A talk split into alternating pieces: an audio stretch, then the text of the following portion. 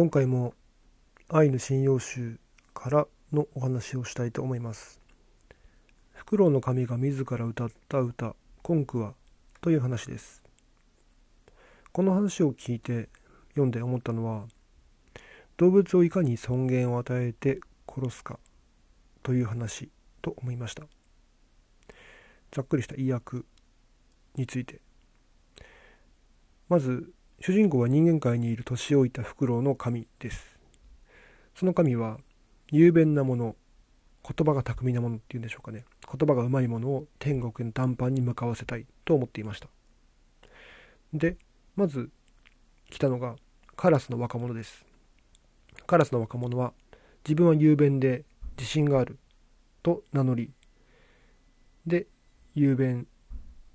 というか談判ですね。談判をフクロウフクロウの神から学びます。で談判を学んでいる3日後3日目に炉端の横で居眠りをし居眠りをしていました。それを見たフクロウの神はカラスの若者を殺してしまいました。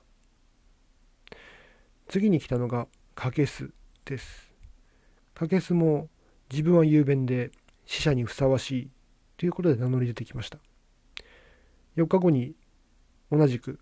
炉端の横で居眠りしているのをフクロウの神が見つけました。同じく腹が立って殺してしまいました。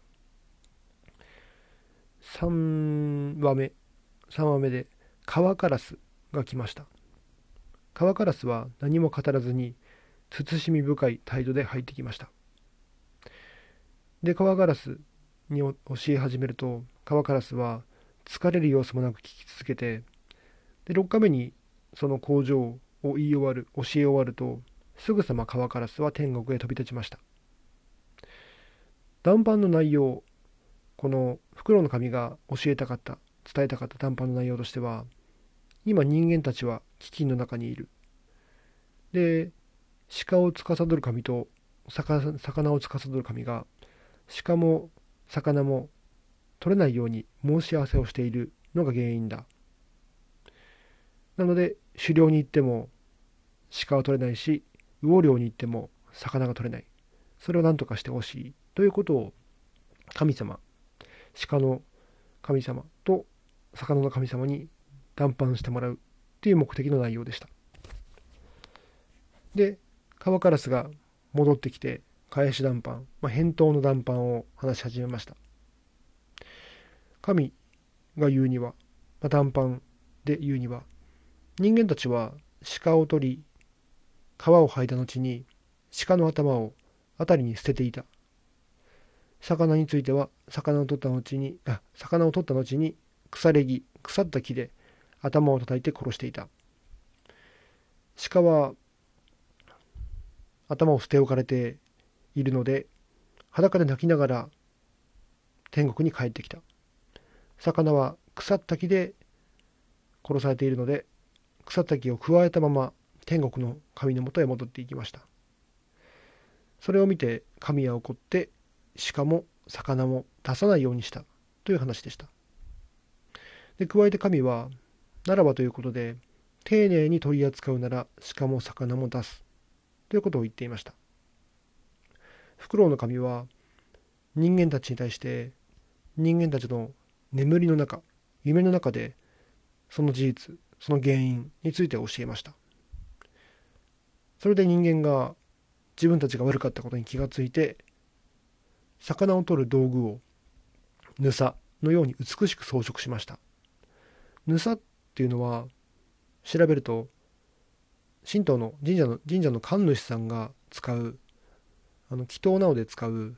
なんか古わしゃわしゃした紙がついたやつですね。それをぬさというようで、まあ、そのように装飾したもので魚を取るようにした。ということですね。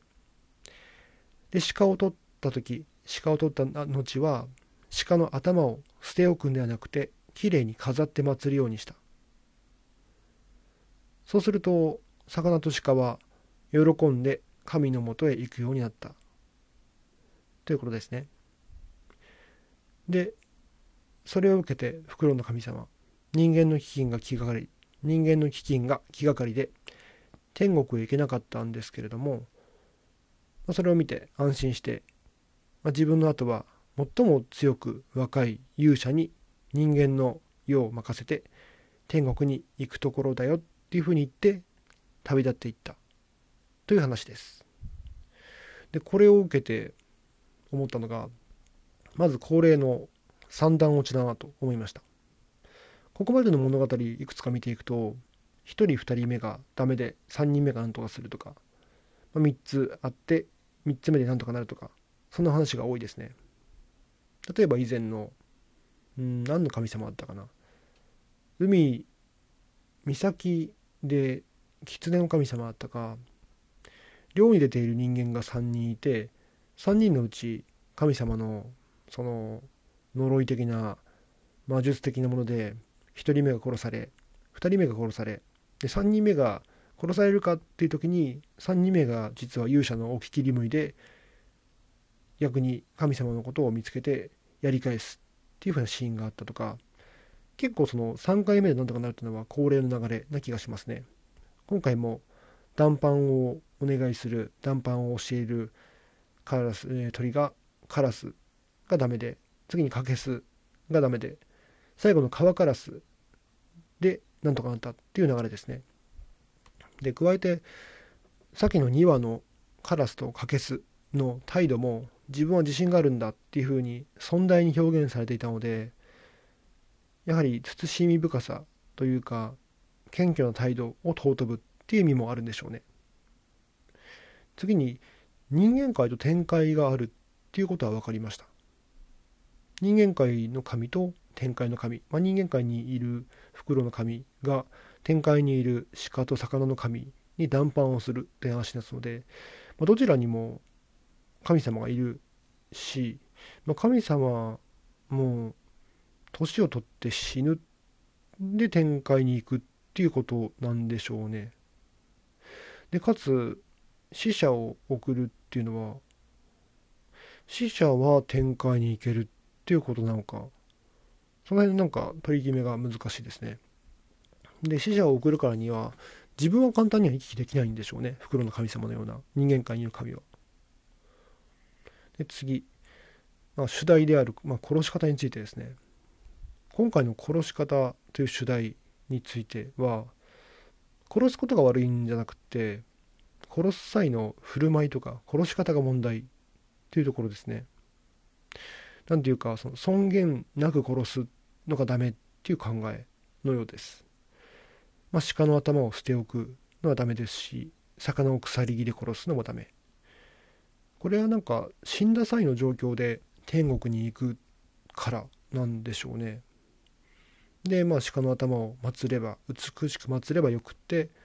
魚を美しい装飾された領具で取ればよい。これはなんかうんどうなんでしょうね。